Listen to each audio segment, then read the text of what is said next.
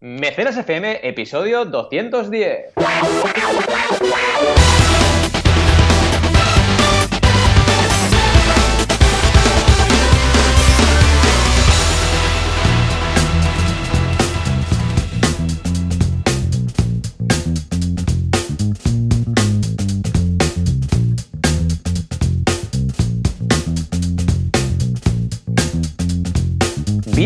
Bienvenidos a Mecenas FM, el podcast donde hablamos de crowdfunding, de financiación colectiva, micromecenazgo y ya sabéis, aquella fórmula para crear proyectos, para convertir ideas en proyectos con un mercado real. Como siempre, cada semana estamos aquí, Joan Boluda, consultor de marketing online y director de la Academia para Emprendedores, boluda.com, y un servidor, Valentía Concha, consultor de crowdfunding desde el año 2011. Qué viejuno que soy, madre mía. Aquí estamos, ¿qué tal? ¿Cómo estamos en sábado, Joan? Muy bien, muy contentos, muy felices y escucha, llenos de proyectos e incluso eh. empezando alguna serie nueva de, anime. Que, exacto, exacto. Pues siempre va bien, ¿no? Eh, es, eh, bueno, he acabado, ahora te lo decía por antena, Ajin, estos que son unos personajes que resucitan, cuando se mueren resucitan, muy, muy curioso. Y sí, está bien porque se ve cómo sería o qué, qué podría pasar de una forma relativamente real, ¿vale? Bastante real. Así como en, en ah, X-Men vemos pues que los X-Men se tienen que esconder porque tal y cual y, quieren, ah, el gobierno quiere ficharlos y tenerlos controlados y dice que son una amenaza, pasan cosas parecidas. Muy curioso, muy curioso el punto de vista. Y luego empieza un, uno que es bastante clásico, que es una de Samurai Champo, Champlo, Champlo, algo así. Tiene, tiene sus años esta, ¿no? Sí, sí, sí. Y muy bien, esta, bueno, la típica de Samurai, ¿sabes? De estos que se encuentran con los malos y desenfunda la espada y, y todos ganamos. Exacto. Que de vez en cuando apetece algo así ligerito, divertido y tal. Ah, ninguna de las dos es apta para ser vista con hijos, ya te lo digo, mm. porque tiene, y ni Carminas también. O con Carminas, que es mi mujer, que le, ¿eh? pinchan, le pinchan un personaje eh, con una aguja en el dedo y ya Ya la hemos liado, ¿no? Pues no, no, para estos no. Pero, pero muy bien, muy bien. No, para toda la familia estamos mirando, que estoy muy contento con las trilogías de... Eh, eh, eh, ¿Cómo se llama este? Ah, el del Día de la Bestia. Oh, cómo estoy hoy, ¿eh? Ah, Alex de la Iglesia. sí, no, no, no, Alex de la Iglesia. Sí, espera. Ay, ay, ay. Este es el director. Ya está, no, no, ya está, ya me he inspirado. No sé por qué se me han cruzado. Guillermo del Toro. ah, Guillermo del Toro, vale, vale. Sí, sí, no, no, que es verdad, es verdad. Ahora se me han cruzado ahí, ¿no? Pero como, como también hay cosas por ahí de demonios y tal, ah, la trilogía esta de ah, Crónicas de Arcadia. Muy chula, ah, muy interesante. Que me habías dicho que estaba muy bien esto. Muy bien. Sí, sí, sí. Son tres series. Tenemos por un lado la gente de Trollhunters, luego tenemos la saga de Three Below y luego la de Wizards. Y entre ellas se cruzan. ¿Vale? Entonces, son, ahora actualmente hay tres temporadas de Trollhunters y la tercera de Trollhunters enlaza con la primera de Three Below, que es la de. O sea, básicamente son trolls, extraterrestres y magos. Mira qué bien. Todo mezclado, ¿vale? Claro, Trolls son las tres primeras temporadas y se llama Trollhunters. Luego enlaza la tercera temporada, incluso hay cruces de los, porque todos van, todo esto pasa en un sitio que se llama Arcadia, ¿vale? Que es un, un Gotham City, para entendernos, ¿no? Y entonces la gracia es que se cruzan los personajes, porque como todos estudian en el mismo cole, ¿eh? entonces claro, ves que los profesores son los mismos, de una serie que da la otra, ah, y hay algunos episodios incluso que unos conocen a otros y se ayudan y tal, y muy chulo. Esto es la tercera temporada, ¿eh? Y entonces esa, el Three Below, que es la de los extraterrestres, toma el relevo en la primera, que coincide con la la última parte de la tercera de Trollhunters y ahora estamos en ese punto, ¿no? Entonces, se sabe que esto es, creo, por lo que he escuchado, que eso es una trilogía de trilogías, ¿vale? Entonces, tres de Trollhunters, tres de um, Three Below y tres de Wizards, ¿no? Entonces, en Wizards se ve que va a ser ya la fusión de todo y va a ser como muy apoteósico. Pero por fechas no me acaba de cuadrar esto. Porque teóricamente Guillermo del Toro dijo 2017 Trollhunters, 2018 uh, Three Below, que es los extraterrestres, y 2019 Wizards. Lo que pasa es que estamos en enero del 2019 y como no cuelen dos temporadas de Three Below Uh, yo sé, una hora y otra en verano, y en invierno que empiece Wizards, no, no sé si va a caber aquí dos temporadas más. Sí, es como un poco, poco a lo loco, ¿no? Sí, hombre, igual, es que no sé cómo funciona esto, pero igual supongo que ya... A ver, hay tiempo, ¿eh? Porque pueden estrenar una muy pronto, muy ahora, o sea, enero, febrero, marzo, y la otra la pueden estrenar en mm, verano, y la última podría ser, claro, que 2019 puede ser 31 de diciembre de 2019. Claro, entonces ya pillarían la primera de la tercera saga, ¿no? Ah, o sea que sí, pero, pero... De hecho... que se pongan ya. Tengo que decirte que la has clavado porque mm. si pones trolls extraterrestres magos en Google, te sale la serie. te sale la serie, pone Guillermo del Toro, te explica todo. o pues sea que la has clavado. Es la definición de la serie. La verdad, muy bien, muy bien, muy chula. Esta es para ver con, con críos, pero es de esas que, ostras, es que ahora estamos tú y yo en un punto en el cual para ver cosas con los peques, bueno, harán, mirará, ¿no? Los colores mm. y, y, hará, oh, ¿no? Pero bueno, ah, mm, ahora cuando empiece a mirar tele, que tampoco le falta tanto, Ah, estamos en un punto en el cual tenemos que ser capaces de ver algo que interese a los niños y que puedan mm. seguirlo y que, bueno, de alguna forma sea ah, apto para ellos y que a la vez no sea tan soporífero como que, entremos en coma profundo por aburrimiento de lo que estamos viendo, como la asombrosa familia Dedo, que es un canal del Baby TV. somos la, la somos la famosa familia Dedo. Y entonces uh, sale los dedos, papá Dedo. Sí, yo me río, pero me va a tocar a mí sufrirlo. O sea, Esto me estoy riendo. Es, es mortal. O sea, quieres, uh, quieres suicidarte directamente. O sea, es, es, es cuando empieza con el 1, 2, 3, 4, 5, 6 y el no sé qué, dices, Dios mío, necesito algo que, que, que, que no sea un insulto, ¿no? Y, bueno, esta es una de esas. Esta es una serie muy chula. Esta también Wakfu también. Y luego también tenemos Airbender. Ya os diré algunas para papás, para ver con niños. Airbender yo había leído que está muy bien. de hecho, la película es que no está nada bien, pero la serie sí, ¿no? La, no, la película, olvidadla de la faz de la Tierra. Podéis morir directamente, o sea, quedar ciegos, lo, mínimo. Exacto.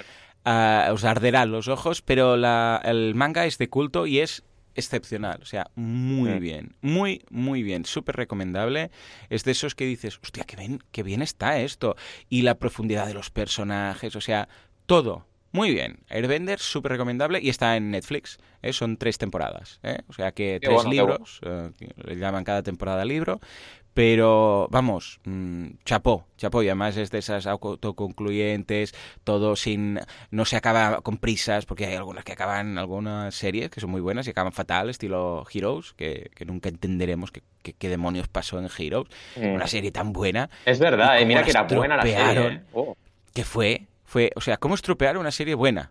Sí, sí, porque era buenísima. Unos cambios. Sé que coincidió con la huelga de guionistas en Estados Unidos, ¿no? Y la que pasó con Lost ahí.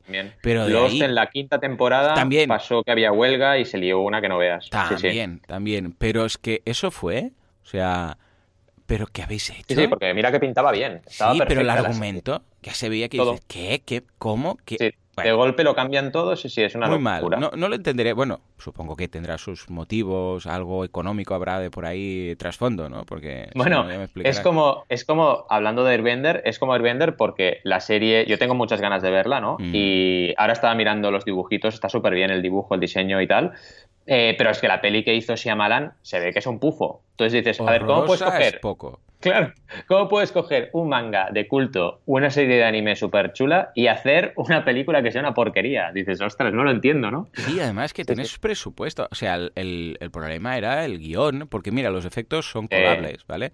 Pero es que no había por dónde pillarlo. Es que no había por dónde pillar. Es que dices, no, es que no. En fin, se está preparando otra ya he visto algún teaser, a ver si está nueva, con los creadores y tal, a ver si está nueva. Mm, es digna, ¿no? Pero bueno, eh, hasta aquí el mecenas de hoy. sí, exacto. O sea, hemos hecho aquí un. No, no, bien, bien, pero es que así nos desahogamos, ¿no? Pero bueno, ya os digo, ¿eh? muy recomendables todas estas, échale un vistazo. Por parte profesional, ¿eh? ahora dejamos la parte, por favor, uh, Juanca, lanza algo de, fin de, Yo qué sé, lanza lo que quieras. Esto, una sirena de barco. Pero a mí me gustaba más el gong. ¿No tienes el.? Sí.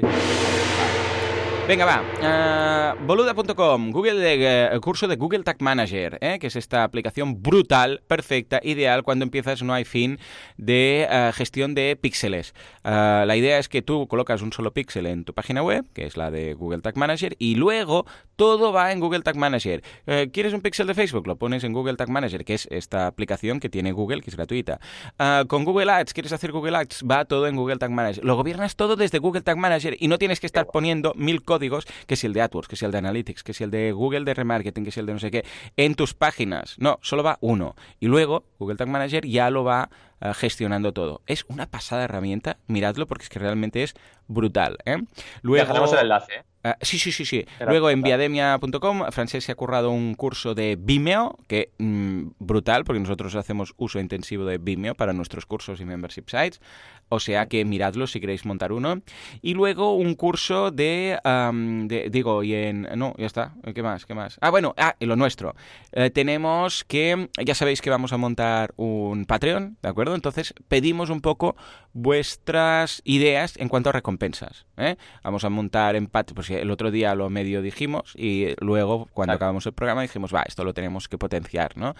y dijimos, va, venga, ¿qué podríamos colocar? Entonces, vamos a empezar muy básicos con una recompensa base, que seguramente puede ser de 5 euros, algo muy, muy poquito, y algún objetivo ampliado. Pero quisiéramos saber qué es lo que queréis que hagamos como contenido premium en Patreon y como objetivo ampliado primero, o dos, tres objetivos ampliados. Porque nos gustaría montarlo con vosotros, ¿no? Es la idea. Es la idea, es la idea. De hecho, os dejaremos en los enlaces del programa eh, acceso, bueno, ya lo sabéis, ya conocéis el formulario de contacta, pero bueno, en mecenas.com.fm eh, podéis encontrar el formulario y ahí dejarnos, enviarnos un mensajito con ideas de lo que queráis como contenido premium. Y es la idea de hacerlo súper minimalista y empezar a ver un poquito a dónde podemos llevar el podcast con vuestro, con vuestro apoyo. Es un poco la idea. La idea de esto al final es hacer un contenido cada vez más adecuado a vuestras necesidades y, que nos exprimáis toda la calidad que queráis que, aportemos al podcast, pues que la vayamos creando entre todos. Así que nada, a por ello. A ver, a ver, a ver qué sale, que creo que puede ser algo chulo y así también os iremos comentando, lo haremos abierto, evidentemente, eh, el el Patreon para que se vea el número de mecenas, todo, el dinero. Tampoco, ya sabemos que no va a ser mucho, pero bueno, así os iremos explicando un poco uh, cómo funciona el intrínculis detrás de Patreon, ¿eh? que puede ser chulo. Perfecto. Y por mi parte, bueno, deciros que he, reestrenado etapa en el ISABA. Ahora empieza la cosa, que esto no te lo había dicho en el, en el pre-podcast, Joan. Eh, ahora empieza la cosa muy suavecita estos primeros meses del año, pero en el segundo trimestre llevaré tres grupos a la vez, así que será, será divertido. Y muy bien, los feelings muy, muy buenos. Me gusta un poco traeros un poco noticias de, qué pasa en las aulas, porque este grupo mm, pinta súper bien. ¿eh? Hicimos una clase de introducción para que entendiesen todo y les expliqué mi parte, la parte del crowdfunding, validación de proyecto, etcétera. Que al final lo que hago con ellos es trabajar todo lo que es el business plan y lanzamiento de proyecto, eh, o sea, el crowdfunding trabajado como una herramienta de validación, ¿no? Y vaya, súper bien, las ideas que comentaban muy inteligentes, eh, muchos sabían que era el crowdfunding y habían aportado alguna campaña, o sea que la cosa cada vez está más interesante. Y a ver qué proyectos os voy, os voy trayendo de Lisaba porque realmente son muy creativos, tienen unas ideas bestiales. Yo siempre digo lo mismo, digo, ojalá todos los proyectos que veo en clase sacarán campaña, porque es que, vamos, tendríamos una de campañas bestiales. Y estoy trabajando en esa línea también allí, pero cuesta, cuesta un poquito, ¿no? Y por el resto, bien, o sea, como siempre, consultorías, formaciones, eh, late shows también, eh, estoy participando con vosotros a tope. Y, bueno, una semana de enero mm, con un poco de reinicio, ¿no? Porque realmente también te contaba que las campañas ahora, las de diciembre se han acabado y están a punto de empezar las que se estrenarán en enero o febrero, ¿vale? Pero hay como un impasse siempre cuando pasamos, y pasa igual después de verano, ¿no? En agosto, aunque este año 2018, el año pasado, eh, casi no se notó ese impasse. O sea, fue una cosa bestial porque en agosto tuve un montón de campañas activas y en septiembre seguí igual, ¿no? Hmm. Pero sobre todo el impasse de enero se notó un montón. Porque la gente, claro, en diciembre ya no estrena campañas. Y en enero está como diciendo, bueno, ahora me toca, ¿no? Y tengo un montón en el tintero súper interesantes, campañas de inversión, campañas de recompensa, así que pronto os iré, os iré contando cositas. Estupendo. Eh, pues muy bien, claro que sí. Os iremos contando cada semana las novedades en este aspecto y en algo que tenemos también pensado montar junto con Adrián y Alberto en, Mm. Londres, ¿eh? una empresa muy chula de temas de crowdfunding en Londres y os iremos contando cómo es esto de montar una empresa en Londres, casi nada. ¿eh? Exacto, esto será importante, interesante y evidentemente lo haremos en mecenas también porque tiene relación con el crowdfunding, eh, pero vaya, que, que, será interesante la experiencia y además es necesario ¿eh? porque el sector se está profesionalizando una barbaridad. Y esto lo estamos notando, y ya no solo en Europa y en Estados Unidos, en España empieza a haber ya agencias interesantes eh, y trabajo interesante en esa línea de profesionalizar el crowdfunding y el desarrollo de campañas. Así que vamos bien. En fin, tenemos un montón de noticias, eh, una duda, como siempre, y campañas, ¿no? Así que nada, si quieres, super titulares, ¿no? Tengo Venga, ganas de a, titulares.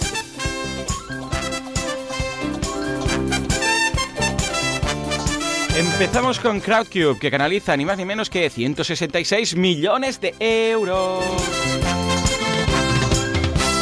Y luego nos vamos a hablar de smartphones, como el que se ha comprado Valente esta semana, que no nos lo ha dicho. No, con Doge S90, que se estrenará con Confucio.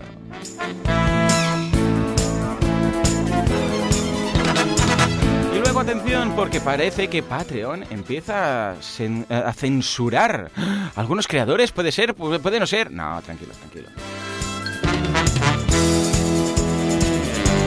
Finalmente la duda, en este caso de Alberto, que nos pregunta, ¿qué es lo más importante en la pre-campaña?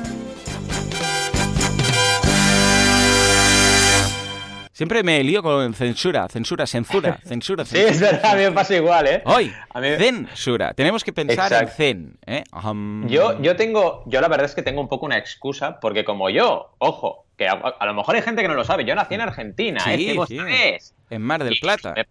Me, pasé ocho años en Argentina, ¿no? Claro. Eh, ese plan, me, me, tuvieron, no, no, no, o sea, nací allí y viví mis primeros ocho años de vida allí. Y claro, como allí la S, la Z y la C, todo se pronuncia igual, claro. pues claro, tengo un cacao que no veas. Y me pasa claro. mucho esto de, de girar.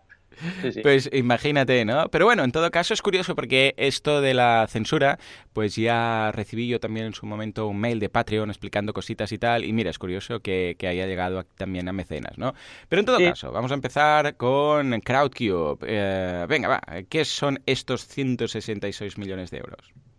Pues la verdad es que es súper interesante. Es una noticia que viene ya directamente extraída del blog de Crowdcube oficial porque nos hablan un poco de todo lo que ha pasado en el año 2018, uh -huh. ¿vale? Y es muy interesante. O sea, realmente Crowdcube está, está internacional, ¿eh? Ojo, no España, todo, todo Crowdcube. Eh, está creciendo una barbaridad. Pensad en eso, ¿no? 166 millones de euros para 198 empresas en 2018, ¿vale? Y factura, y también está el dato de facturación, 6,8 millones de euros. No está nada mal, ¿eh? No, muy bien, muy bien. Claro, pensad, pensad en esto, pensad que, el, por ejemplo, Berkami ahora tiene ciento y poco eh, proyectos activos hoy, ¿vale? A día de hoy. Uh -huh. eh, claro, es que. Que es un poco la media, con el doble, con, un, con el doble de cantidad Ya de lo que Berkami hace en un mes, ¿vale? O sea, en un año hace solamente, es muy poco, ¿eh? Mm. Lo que hace Berkami en dos meses, pero factura mucho más. Porque Claro. claro, cada campaña son 200.000, 100.000, Claro, 75... claro, porque al no ser crowdfunding de recompensa, pues claro, Exacto. es va es más eh, volumen que rotación, o sea, sería margen y rotación, sería lo mismo. Escucha, son campañas Exacto, exacto. de Y claro, que- es que Berkami el promedio es de 4000, ¿no? Si no recuerdo mal. Claro, 4.000 euros. 4.000. Claro. Es que cambia mucho. O sea, realmente tener éxito, hay que decirlo y hay que sacarse todos los sombreros que haga falta. O sea, tener una plataforma sostenible de recompensa en España es de mega cracks. O sea, desde aquí un aplauso a, sí. a Berkami porque no es nada fácil y mantener un, un volumen de campaña suficiente para que sea sostenible eso, uff. En cambio, en Equity, como tú bien decías, tienes más probabilidades con menos campañas. Y no hay que olvidar que tenemos un mercado pequeño aquí en España. No somos UK, no somos Estados Unidos y claro, el número de campañas que hay son mucho menores, ¿no? Mm. Eh, pero vaya, si vamos un poco al, al artículo, que os dejamos el enlace. Muy interesante, bueno, primero ver la foto de nuestros cuatro colegas, compañeros, amigos de CrowdCube, ¿vale? Con Elena, que la tuvimos precisamente en, en CrowdAce este año pasado, el año 2018, a Zara, que también la hemos tenido, y por supuesto Pepe y Uriol, que también les hemos tenido allí en, en CrowdAce, ¿no? Y nos hablan un poquito de cómo han ido creciendo. Creció un 50% en 2018 respecto al año anterior, así que es un crecimiento bastante bueno. Eh, vaya, bastante muy bueno. Y vamos a ver qué pasa este año 2019. Yo confío que con la integración, que ya lo sabéis, y esto es un apunte que hago, de Crowdcube en, en global, es decir, España ya es parte de Crowdcube internacional, todo es lo mismo. Vamos a ver qué pasa, pero yo ya estoy detectando, en mi cartera ya tengo algunos proyectos que estamos trabajando en esa línea, eh, de lanzar proyectos en Crowdcube eh, en, con todo, toda la comunidad internacional de inversores, ¿vale? Desde España, pero para el mundo. Y yo creo que va a ser positivo. Creo que va a ser positivo y vamos a tener un montón de, de inversión extranjera. De hecho, en el artículo también dicen que el 48% de la inversión captada en España proviene de inversores extranjeros. Así que, a ver, es lo que hay. O sea, seamos conscientes de lo que tenemos, ¿no? La gente aquí, pues no invierte en startups a nivel general, ¿vale? Hay gente profesional que lo hace, pero a nivel no profesional es muy bajo este porcentaje. Tenemos que trabajar en ello, porque si no, claro, al final solo nos van a invertir desde fuera y eso no tiene sentido. Pero, eh, claro, si quieres que tu startup sea viable y eres una empresa de crowdfunding de inversión, tienes que internacionalizar, porque si no, te quedas corto, ¿no? ¿Cómo lo ves? Buena noticia, ¿no? Muchísimo, claro que sí. Y de hecho, el tema de las inversiones aquí, bueno, en este país, eh, yo creo que tienen una salida, un camino muy chulo, muy interesante, eh, a través de este tipo de crowdfunding, porque es lo que dices, aquí tampoco es que abuse la gente, sí, hay algunos, pero tampoco es que sea Estado Estados Unidos. Pero es que también lo que tenemos que montar en muchas ocasiones tampoco requiere una inversión eh, millonaria, es decir, es que necesitamos 10 millones de euros, no sé qué, como pueden ser eh, algunos casos en Estados Unidos. Aquí a veces con, yo sé, 500.000 euros, 600.000 euros, ostras, uh, y a veces menos, incluso 200, 250.000, um, claro, encaja. O sea que eh, yo lo veo bien, lo veo muy bien y espero que, vamos. De hecho, con Crowdcube también tenemos alguna cosilla hablada, o sea que no podemos hacer spoilers, pero hay cosillas. exacto, exacto. O sea que muy bien, además tenemos muy buena relación con ellos, o sea que me encanta que, que les vaya genial. Es que, ojo, el camino que, o la distancia que nos lleva Reino Unido con España en cuanto a crowdfunding es importante, ¿eh? O sea, en Reino Unido el tema del crowdfunding lo tienen bastante asimilado, muy bien, ¿eh? Ya hablaremos un día de esto, que venga un día Adrián y nos cuente cómo está el panorama ¿eh? en, en, Mm. UK. Sí, sí, estaría muy bien. Sí, de hecho, es una de las ideas que tenemos de empezar a invitar a gente. Pero bueno, eso lo dejamos a vosotros, que nos digáis vuestras opiniones. Pero sí, es interesante que, que vayan viniendo agentes del sector y, y, este apunte es importante. A ver, a ver si, le, sí, sí, si, le contactamos y hacemos un programa especial con ellos. Genial. Sí, en fin, bien. seguimos. Segunda noticia, ¿no? Estamos aquí con este smartphone modular que se llama Duji S90, uh -huh. que está listo para debutar en una plataforma de crowdfunding. Y ya nos dicen la noticia así, ¿eh? eh en, en poderpda.com, ¿vale? Que es, una, es un blog especializado. Ya nos dicen directamente en el titular que esto va a lanzarse por crowdfunding. Y es súper interesante porque, otra vez más, y lo hacemos cada semana, o sea que esto ya no es casual, marcas que ya están consolidadas deciden lanzar sus proyectos por crowdfunding, porque esta marca es perfectamente mmm, viable que lance un proyecto de smartphone sin crowdfunding. Y lo está haciendo ¿por qué? Porque quiere validación. Es muy curioso el teléfono, el dispositivo, porque es un dispositivo que tiene un montón de módulos y te permite transformar tu teléfono literalmente en diferentes cosas. Por ejemplo, ah, muy bien. una cámara... Sub... Sí, es como un transformer, más o sí, menos. Te, se convierte en cohete. Hay dos que me tienen un poco inquietado. A ver. Yo te lo digo, ¿no? O sea, hay uno que es un walkie-talkie, que dices, a ver, ¿para qué a quieres ver, un walkie-talkie hoy en día? No lo entiendo, o sea, no lo acabo de entender. O sea, es como una funda que se acopla y tienes antenón, ¿vale? Una antena y te transformas tu móvil en un walkie-talkie. Pero, ¿de ver, really? O sea, ¿de verdad nos hace falta un walkie-talkie hoy en día? No lo acabo de entender. Y, y, la otra es una funda que transforma, tiene como un teleobjetivo. Este, bueno, más o menos lo entiendo. Tiene como un objetivo más largo, más bestia, y se transforma en una cámara un poco semi-reflex, ¿no? Por así mm, decirlo. Vale. No, tampoco lo acabo de ver muy claro, porque al final vamos todos con el móvil y ya las cámaras de los móviles son muy buenas. Pero el tercero, atención, porque el tercero sí que lo veo, que es un acople que transforma en una consola portátil tu móvil directamente, ¿vale? Mm, y tienes un, vale. unos pads chulos, rollo Switch, ¿vale? Tienes unos pads chulos para jugar. Esto lo veo. Pues es el teléfono que van a lanzar. Y lo que han hecho, lo que van a hacer, es lanzar primero un crowdfunding para ver la validación de mercado. Yo lo veo súper interesante. Porque imaginaos esto mismo que, que, acabo de decir yo. Que lo lanzas y que la gente masivamente va poniendo en la campaña. No lo veo, lo del walkie-talkie, no sé claro, qué, no tiene Claro, claro, sí, sí, sí. Pues sí, ya sí. lo sabes. ya lo sabes, modificas y lanzas tu teléfono con algo diferente que es más adecuado a lo que la gente quiere y no, y no quiere. Y además, gente que te ha pagado por tener ese teléfono, ¿vale? Porque a lo mejor el módulo de jugones sí que les encanta, pero no viene el otro. Y dices, bueno, oye, al menos tengo la opción, ¿no?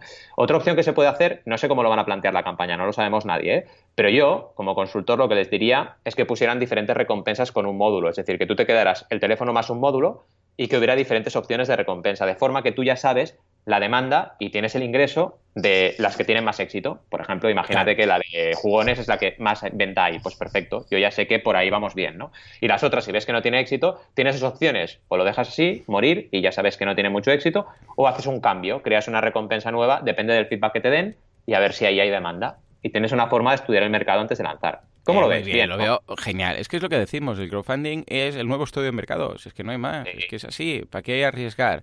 Hacer una campaña y a ver qué dice la gente. Y si dicen, hey, esto no lo veo claro, otra cosa, pues, hey, mejor saberlo ahora que una vez has producido 2.000 unidades. O en este caso, algún complemento, ¿no? Como dices, lo del walkie-talkie casi que sobra, ¿no? Yo igual prefiero algo que haga no sé qué. Ah, bueno, pues miremoslo. Y, y es que realmente no nadie sabe nada al fin y al cabo, ¿eh? O sea, por mucho que pienses que tal, que cual, ostras, empiezas a preguntar a la gente, y en este caso a través del crowdfunding, o es un riesgo. Entonces, escucha, ¿cuántas veces será que grandes empresas han estado millonadas en productos que luego se han comido con patatas? Y ojo, estoy hablando de empresas que saben lo que se hacen, ¿eh? que hacen sus estudios de mercado. Con lo que en este sentido, muy bien, muy bien. Sí, señor. A ver qué. Y bueno, acabamos, atención, con una noticia muy interesante. Uh, ¿Qué pasa con la censura, que no censura, de Patreon? Cuéntame. Pues a ver, es un creador, un creador que se llama Dave Rubin, que eh, ha recurrido al Bitcoin para la financiación colectiva tras esta supuesta, supuesta, eh, cuidado, censura de Patreon, ¿vale? Mm. Eh, este es un comentarista político libertario estadounidense llamado Dave Rabin. Yo no conocía quién era hasta el día de hoy, ¿vale? Eh, claro, hay que ver un poco de qué va, de qué, qué, rollo tiene este ¿vale? Porque igual sí que tiene sentido lo que estamos leyendo, ¿no? Pero ha anunciado eso, que cambiará Bitcoin, ¿vale? En lugar de, de usar la plataforma Patreon, en protesta por las supuestas prácticas de censura de Patreon. E hizo un anuncio en Twitter el 6 de enero. Entonces, es muy interesante y lo tenéis en enlaces. Si vais al enlace de la noticia, tenéis todos estos enlaces que hemos ido viendo, ¿no? Eh, por ejemplo, este comentario que hace en su, en su Twitter diciendo que, lo deja, ¿no? Que, deja Patreon y que se mueve al Bitcoin, ¿no? Eh, el Dave tiene 503.000 seguidores en Twitter. O sea que, vaya, es un creador de estos fuerte, ¿vale? Además hizo una entrevista con un medio la semana pasada y Rubén explicó esa decisión porque eh, Patreon en ese momento eh, supuestamente representaba el 60-70% de su financiación. Cuidado, ¿eh? O sea que bastante fuerte y ha tomado la decisión por eso, porque, bueno, no lo ha dejado muy claro, pero es eh, tienen como una, digamos, política extraña y debe haber algo que no nos explica, pero que están censurándole en lo que él postea a través de Patreon, ¿vale? Y esto es lo que no le gusta, básicamente, ¿no? Es interesante. Mm. Eh, tenemos un poco más de información sobre Rubin también, eh, que es, tiene mucha experiencia en, comedia, ¿vale? Es creador y presentador de, The Rubin Report, un programa de entrevistas y podcast en línea de producción independiente y formato largo con un enfoque en la política y los asuntos de actualidad. ¿Vale? A lo mejor viene por ahí, a lo mejor viene por el rollo política, mm, porque, vaya, hay intereses al final, ¿no? Cuidado, tampoco tenemos que pensar que vivimos en el mundo de Yuppie, ¿no? Y vete a saber. Eh, bueno, lo que está claro es que si el río suena, agua lleva, algo está pasando, ¿vale? Y queríamos traeroslo en primicia para hacer un poco una reflexión de, de si puede realmente estar pasando que haya una censura a determinados creadores en Patreon, como cuidado, no es algo que nos venga de nuevo, ha pasado en Facebook y ha pasado en otras redes sociales que hay censura de determinadas cosas, ¿no? Por ejemplo, de los desnudos en Facebook, ¿vale? Que la gente que hace fotografía de desnudo tiene que ir tapando ahí partes para que le dejen mm, publicar su foto en Instagram y en Facebook, ¿no? Que dices, bueno, mm, ¿hasta qué punto estamos en un mundo que permite las libertades o no, no?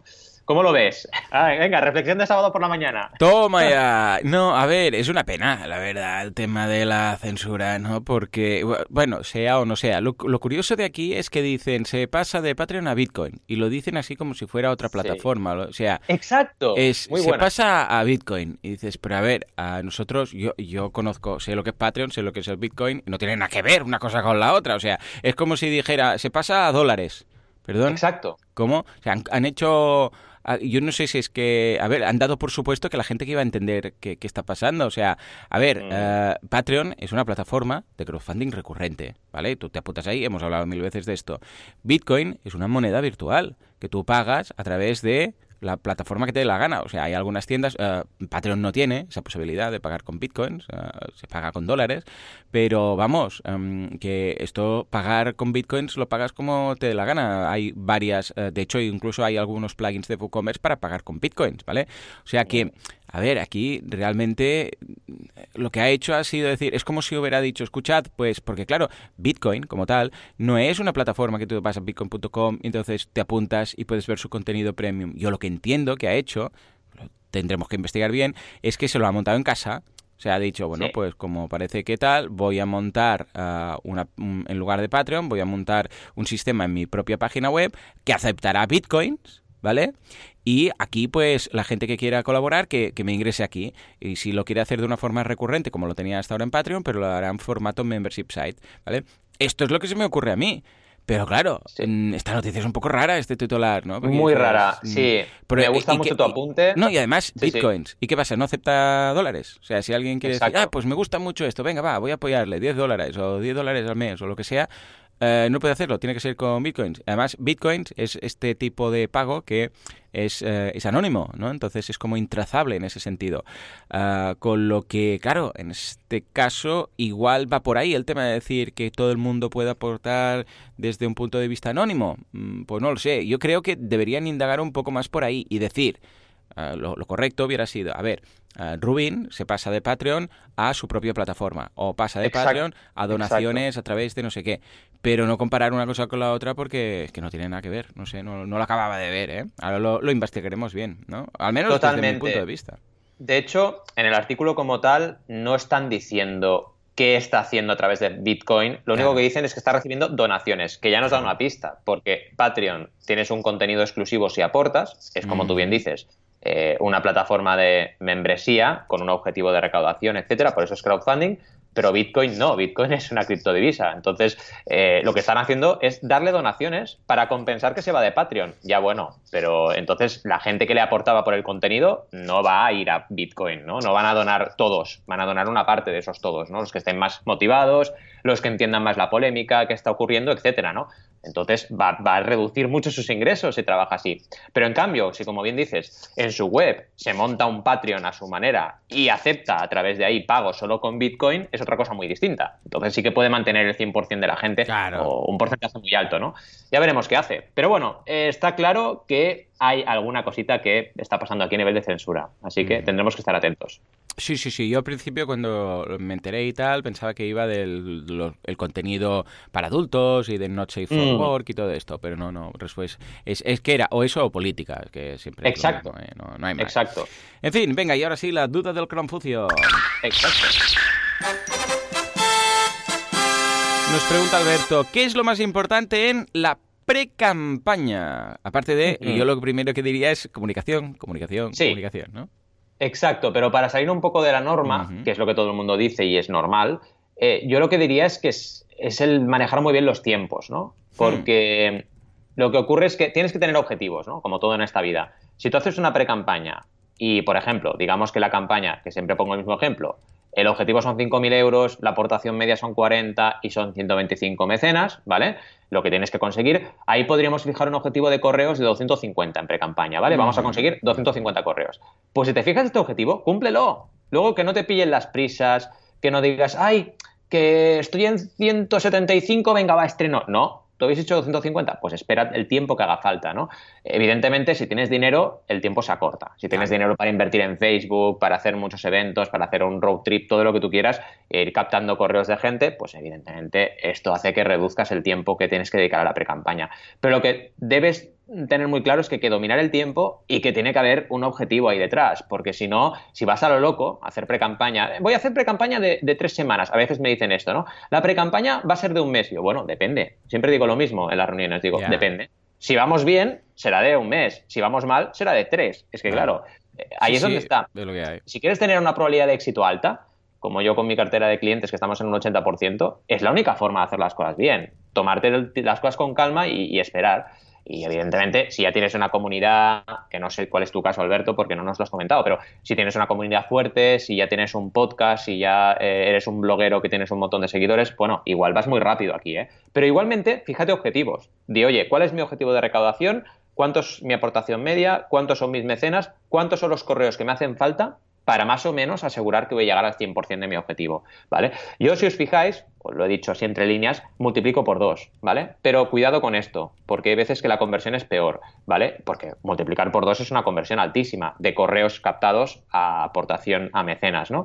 Esto lo hago porque mi manera de hacer las landing page de pre-campaña funciona muy bien debido a que ya ponemos el vídeo de la campaña, explicamos las recompensas y la gente sabe muy bien a qué va. ¿vale? No estoy captando correos a lo loco, sino que la gente sabe por qué lo está dando y por eso la conversión es tan alta. Pero claro, si haces una pre-campaña, imagínate en eventos que tú vas, porque tienes, eres una marca de moda alternativa y vas por eventos ahí en markets vendiendo moda y vas captando correos en una lista, ahí cuidado, porque igual la gente no sabe lo que es el crowdfunding, no ha entendido muy bien tu campaña, no ha visto el vídeo de la campaña, e igual de esa gente que has captado te aporta un 10%, ¿no? Hay que ir con cuidado con esto. Pero bueno, si lo haces todo con mi metodología, multiplicando por dos es suficiente. Y fijaos, ¿eh? 5.000 mm, euros 250 eh, correos, o sea que es un trabajo consistente. sí, de hecho, mira, el emprendedor, 5.000 euros, es lo que decimos, ¿no? Y a la que ya tuvimos los correos dijimos, venga, vamos bien, ¿no? Al final es bastante matemático, ¿eh? Quieras que no. A ver, no es exacto, pero sí que son unas aproximaciones muy, muy realistas, ¿eh? Muy bien, muy bien. Pues nada, escucha, gracias por esta pregunta. De hecho, de de nada, tendremos que estar nosotros. Bueno, tú estás creando precampañas cada dos por tres, pero vamos, en general bien. Y ahora sí, nos vamos a las campañas. Venga, empezamos con la de Valentí. A ver, Valentí, ¿con qué nos vienes? Bueno, la verdad es que la verdad es que tengo muchas ganas de traer esta campaña porque, bueno, nos la, han, compartido directamente. Nos gusta lo que está pasando porque cada vez en Mecenas recibimos más y más solicitudes para compartir campaña. Y es interesante porque viene mucho al hilo de la, de la noticia que hablamos de CrowdCube, ¿vale? Porque esta gente que se llama Santa Fixi, que son de Barcelona, ya son una de las plataformas, una de las campañas, perdón, que se lanzan a nivel internacional con el equipo de España, pero en la plataforma ya global, que es crowdcube.com, ¿vale? Hmm. Y es interesante para ir viendo qué está pasando en, este, este, tipo de estrategias. De momento la cosa pinta muy bien, ¿vale?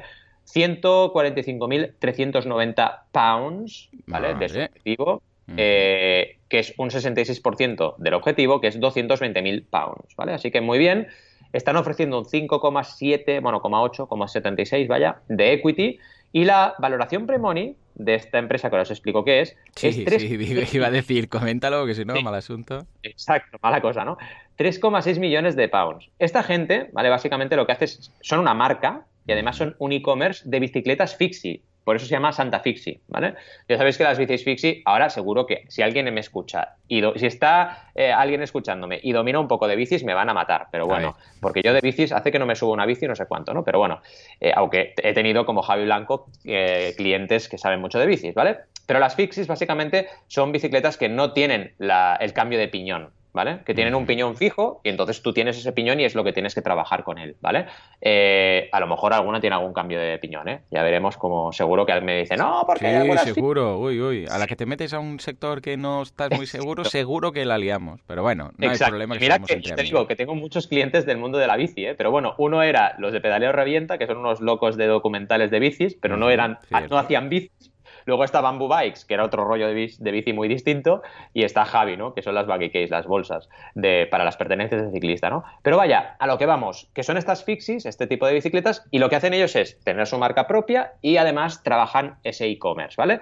Pues ni más ni menos, está lanzando la campaña y les va muy bien, ¿vale? Eh, importante, han tenido lead investment, ¿vale? Nos lo comentaron en, cuando nos contactaron, les pedimos un poco de info. Oye, ¿podéis decirnos algo de info para comentar en el podcast y tal? Tienen lead investment. ¿Qué significa esto? Significa que una parte importante de estos 145.000 pounds ya vienen eh, negociados con eh, los inversores que tenían ellos ya en su red. Ah, esto es súper importante. Vale, vale, vale, Esto es un poco la pre-campaña. De una campaña de, de inversión la pre-campaña es buscar estos inversores. Estos inversores, me pregunto yo, porque no sé si depende de cada. Esto es que lo hemos comentado ya en alguna ocasión. Cuando hay algo así, sea en, inversión, en equity, en recompensa, donde sea, y tú ya vienes con gente que va a aportar, ¿qué pasa con el tema de la comisión de la plataforma? Pues claro, mm. no vale decir, hey, mira, ya ha llegado a este acuerdo y la plataforma se lleva un 5 eh, cuando me lo ocurra ya todo, ¿no? Aquí, como sabemos, explicamos los truquillos también, ¿vale? Eh, mientras Crowdcube trabajaba en España, ¿vale? Em, se podía llegar a negociar este tema, ¿vale? Ahora, claro, como están todos eh, liderados y están todos integrados en UK, no lo sé si es posible o no. Pero sí que es algo que se puede poner sobre la mesa. Decir, oye, no sé cómo estará la política a día de hoy de Crowdcube, porque todavía no he estrenado hace meses de esto, ¿eh? hace menos de dos meses que se ha estrenado esta modalidad, ¿vale? Cuando lo hago os diré, pero sí que es algo que se pone sobre la mesa siempre, diciendo, oye, vale, yo ya tengo todo este Elite Investment, ¿qué? ¿Me vas a cobrar comisión de esto que ya me lo he currado yo o no? ¿Vale? Y es algo que tenemos que tener en cuenta. También os digo una cosa, eh, del mismo modo que cuando tú haces una pre-campaña en Kickstarter o en Berkami o en Ulule de recompensas, ¿vale? Te curras tu pre-campaña, pero Kickstarter te cobra la comisión, ¿vale? Porque la pre-campaña es algo que tienes que hacer para tener éxito y punto, y Kickstarter te la cobra. Yo no veo mal que la plataforma de equity, sea la que sea, adopte el mismo modelo, ¿sabes? Porque al final es, eh, vale, tú usas mi plataforma para también no solo conseguir inversión, sino también comunicación, boca a oreja, mover mi propia comunidad inversora. Estás usando mi plataforma, pues me pagas y punto. Y si tú has hecho una pre-campaña y tienes un montón de elite investment, pues bueno, es una estrategia que has usado, ¿no? Es como yo lo veo. Pero bueno, en cualquier caso, por preguntar, nadie pierde nada y es algo que sí que me consta que en algunos casos se ha trabajado, ¿vale? decir, vale, lo que yo aporto, pues igual va ir de comisión, pero hay que verlo. Eh, interesante y os animo que os animamos a que lo hagáis, que visitéis todos los apartados de la campaña. Primero porque visitaréis estos apartados en crowdcube.com que el diseño es algo distinto al que teníamos acostumbrados en crowdcube.es, así que os recomiendo que echéis un vistazo. Y luego porque está muy bien trabajada esta campaña, ¿vale? Tenemos que felicitarles porque lo han trabajado muy bien, el apartado de equipo súper bien explicado, con un montón de fotos, vas pudiendo ver fotos de los diferentes miembros del equipo, cosa importante. Luego tenemos la parte de documentos, donde os podéis, eh, si tenéis eh, usuario en Crowdcube, y si no os animo que os hagáis, podéis pedir acceso al pitch, a todo el roadmap, a toda la parte de, digamos, prospecciones financieras del proyecto, etcétera, ¿vale? Tenemos una parte interesante que es como un foro, que también podemos ir viendo, ¿vale? Y de hecho, en el foro ya tienen un montón de personas que les han preguntado, ¿eh? Eh, algunos en español, otros en inglés, porque al final es una campaña internacional y les han ido preguntando pues, pues diferentes dudas que tenían y se ha respondido esta duda por parte del equipo. Esto es súper interesante y es lo que demuestra que el crowdfunding de inversión no deja de ser también una herramienta de marketing como lo es eh, un crowdfunding de recompensa. ¿no? Eh, por ejemplo, estoy viendo ahora una duda que nos dice buenas tardes Santa Fixi, estoy estudiando vuestra propuesta de inversión y esto todo es en abierto, lo puedes ver, ¿eh? eh tienda fábrica de bicicletas, con lo que tenía algunas dudas al respecto y la duda es para pequeñas colaboraciones de 10 o 100 libras, em, eh, ¿qué, opciones tengo? ¿no? O sea, puedo aportar 10, 100, 1000 y en función de esto, ¿qué retorno voy a tener? ¿no? Pues bueno, es una duda que es algo que si tú te lo miras lo puedes responder, pero está bien que hagan la pregunta. Y aquí el creador en este caso Xavi, pues contesta y nos explica todo, todo muy bien. Esto es interesante porque genera, vaya, una transparencia bestial y mm. mucha confianza. La gente que estamos pensando en invertir, oye, si ves que esta persona tiene unos 10 mm, preguntas y las 10 preguntas se han respondido, pues vamos bien, ¿vale? Y es importante que, lo mantengáis muy activo, igual que en una campaña de recompensa, cuando tengáis campaña activa en Crowdcube o en cualquier otra plataforma de crowdfunding de inversión. Súper, súper, súper importante. Luego tenemos interesante una opción de recompensas, porque también ya sabéis que en Crowdcube se puede ofrecer también alguna recompensa si quieres, ¿vale? Eh, que es interesante, también podemos plantearlo. Y en función de lo que aportas, tienes cada vez más recompensas. Y hay un grafiquito que tenéis que echarle un vistazo en la parte de recompensas que tú puedes ir cambiando eh, la recompensa en función de lo que aportas. Claro, cuanto más aportas, más recompensa tienes, ¿vale? Por ejemplo, por 10 tienes gracias, que no es mucho, evidentemente, pero bueno, las gracias son importantes. Por 100 tienes una mención en Twitter, ¿vale? Es una campaña de recompensas metida dentro de la campaña de inversión, ¿eh? Eh, eh, por mil tienes además una camiseta. Claro, son recompensas que tú no tienes que pensar, estoy aportando mil por una camiseta. No, estás aportando mil porque vas a ser socio de esta empresa. Y además te dan la camiseta como extra, ¿no? A partir de 2.500 empiezan los descuentos, ¿vale? Te dan la camiseta y además un descuento en la tienda. Bien, mm, ya es interesante. Yo soy mm. inversor y tengo un descuento. Y aquí hasta lo máximo que puedes invertir, que son 25.000, ¿vale? Que en este caso es una visita a las oficinas en Barcelona, etcétera, ¿vale? Así que es interesante. Bien, hasta aquí el análisis. ¿Cómo lo veis? ¿Cómo lo ves, Joan? Bien, Muy bien, muy interesante y además, mira, hoy precisamente que hablamos de Crowdcube, ¿no? Pero fijémonos uh, la diferencia cuando a, a, veces parece que todo tenga que ser uh, recompensa uh, o un producto. Es que cada vez veo más la línea esta de o la, el solapamiento, la intersección entre productos que pueden ser tanto de recompensa como de equity. ¿Sabes? Yeah. Ese punto que dices, claro, es que sí. sí, lo podemos hacer como recompensa, que es lo típico que nos viene a la mente y tal, y dar desde una bici a un libro de Edgar Allan Poe o de lo que sea, basado en no sé quién, o no, o podemos decir, no, no, es que aquí lo que tenemos que hacer es que la gente, o sea, por el tipo de uh, financiación que tenemos, uh, necesitamos socios y crecer y no, no una bici, um, formar parte del equipo, ¿no? Con lo que sí que hay ocasiones en las que se tiene que plantear bien si nos vamos a recompensa o equity. ¿eh? Es curioso, es curioso porque, claro, en principio todo el mundo puede pensar una cosa y se puede conseguir bastante dinero con recompensa, pero a veces la solución está en equity. O sea que vale la pena tener a, a un consultor que te guíe, ¿no? En ese sentido. Totalmente. Y bueno, esto es como todo, como pasó en el marketing online. Cada vez hay más opciones y cada vez se profesionaliza todo más, ¿no? Entonces, evidentemente. Tengo ganas de tu campaña, ¿eh? Sí. Me parece sí, sí, muy sí. interesante. Ya te la dije entre semana. Dije, voy a hablar de esta plataforma. Mira, hoy no hemos hablado ni, ni de Berkami, ni de Kickstarter, ni nada. Porque la primera ¿verdad? campaña estaba en, uh, en Crowdcube y esta en libros.com. Que de hecho, libros.com hablamos muy poco. Y es una solución muy interesante por si tu producto es un libro. Es que realmente es una pasada. Entonces, en este caso vamos a hablar de una campaña de libros.com que es Refugiet. ¿eh? Refugiet es un juego de palabras de refugio y eat. Entonces son recetas de un campo de refugiados. Es muy curioso, o sea, tengo muchas ganas de comentar muchas cosas de esta campaña, pero claro, uh, cambia en que libros.com ya sabéis que solamente es una, es una editorial, porque ellos son editorial y solamente trabajan a través de crowdfunding. Cuando se crowdfundea un libro, ¡pum!, lo lanzan, ¿vale? Bueno, pues en este caso uh, es curioso porque ha pasado algo curioso con esta... Muy, muy curioso todo, muy redundante todo. Uh, con esta campaña, porque cuando empiezas, bueno, ves el vídeo, todo está bien elaborado, entonces te las recompensas pues son 25 el libro en papel, 45 un pack regalo de dos libros, 30 euros el libro en papel, el ebook, un marca páginas, bueno, lo típico ¿no? que se hace en estos casos, pero atención, porque debajo del vídeo hay una, una actualización en rojo que dice, hemos decidido con los autores ampliar el objetivo de la campaña de crowdfunding a la vista del éxito que ha cosechado hasta ahora. O sea, ha cosechado ni más ni menos que 14.638 euros. Sigo leyendo, dice, esta ampliación tiene un nuevo objetivo de 12.000, o sea que este nuevo objetivo ya lo han conseguido. Ignoro, porque no lo encuentro por ninguna parte, de cuándo era el objetivo inicial, ¿vale? Dice, hemos dado este paso porque tenemos la ambición de ampliar las ventas hasta esta cifra, ya que los autores, como sabes, donarán todos sus beneficios a tres ONGs que trabajan para mejorar la vida de los refugiados en el campo de Ritsona. Esta nueva etapa de la campaña, por tanto, es tan importante o más que la primera, ya que con la publicación del libro asegurada ahora queremos conseguir todas las ventas posibles, ¿vale?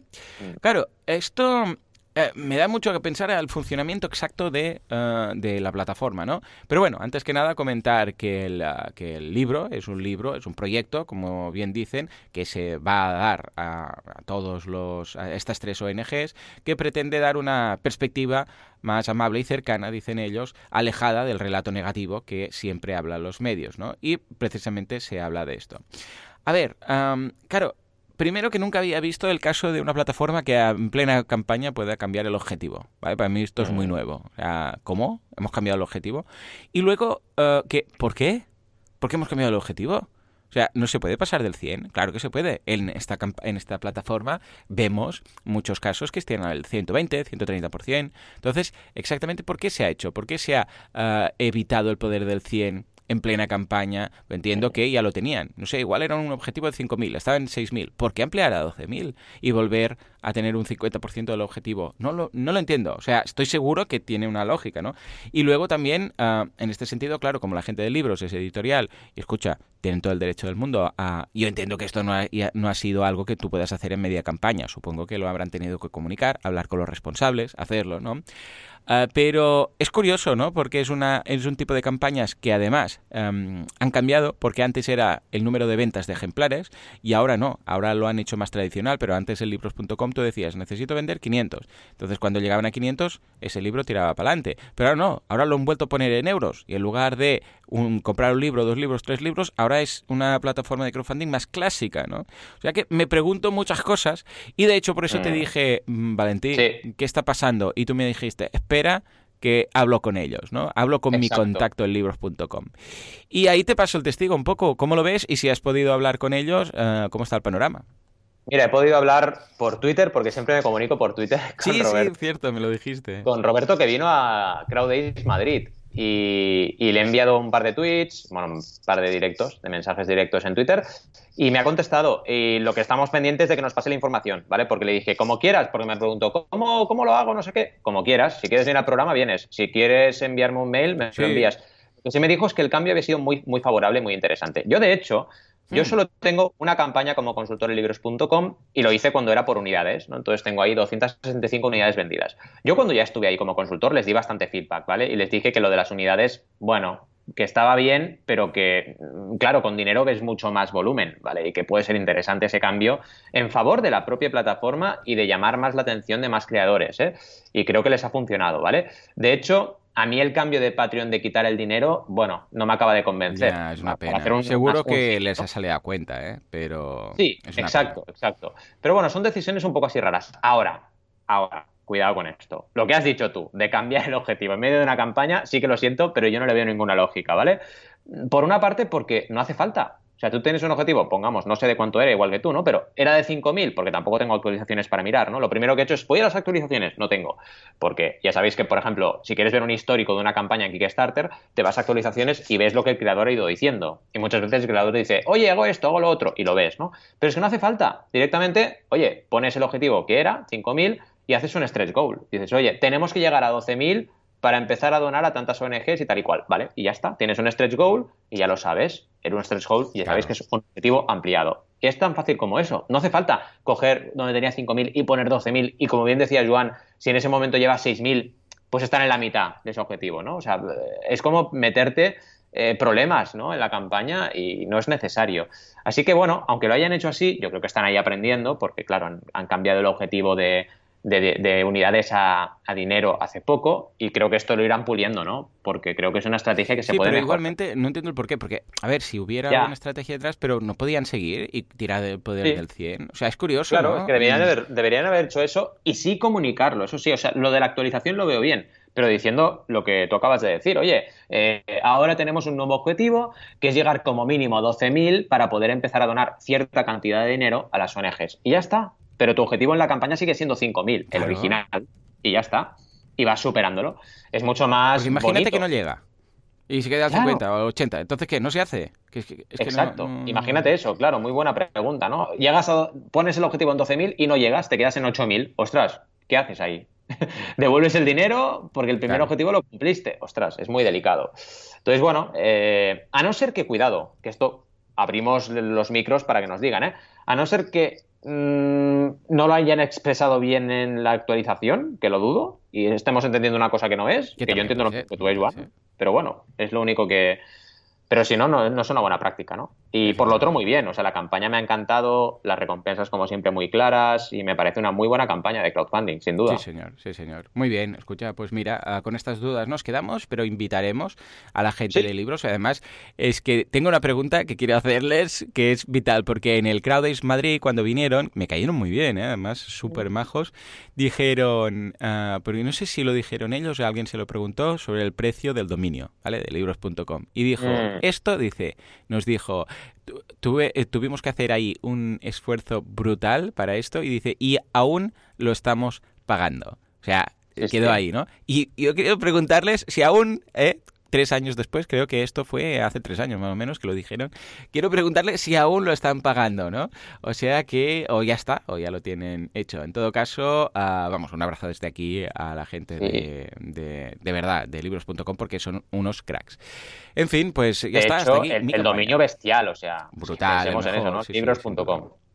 En fin, hemos tenido un programa súper, súper interesante. Aparte que tenemos un, hemos tenido un metaprograma, ¿no? Un programa dentro del programa, porque hemos hablado ahí de, videojuegos a tope, de un montón de cosas, y lo hemos ido pudiendo comentar con vosotros. Las noticias, recordad, esa súper noticia de CrowdCube con los millones recaudados en 2018, bueno, en este caso invertidos. El super móvil ultra de Doji S90 con todo lo que tenía de extras y esa tela de duda sobre la supuesta censura en Patreon. Y luego hemos hablado de las campañas que han sido súper interesantes las dos, Santa Fixi, desde aquí un saludo y espero que os haya gustado lo que hemos hablado de la campaña y cualquier cosita nos comentáis. Y de Refugit, que vaya, a mí me ha encantado el proyecto como tal y, nos, ha sacado una serie de dudas muy interesantes que hemos hecho una reflexión al respecto. ¿no? Y por supuesto la duda, no olvidemos la duda que ha sido súper interesante de Alberto, donde hemos hablado de qué es lo más importante en la precampaña de crowdfunding. En fin, como siempre os decimos, gracias por estar ahí, lo más importante en este programa sois vos vosotros y vosotras. Y recordad que nos podéis enviar ideas para nuestro propio Patreon, el Patreon de Mecenas FM. Así que tenemos líneas abiertas para que nos enviéis ideas de esas recompensas, ¿vale? Y a partir de ahí, pues iremos construyendo el Patreon y esperamos estrenarlo muy pronto, ¿vale? Gracias por estar ahí al otro lado y nos vemos como siempre la siguiente semana. Adiós.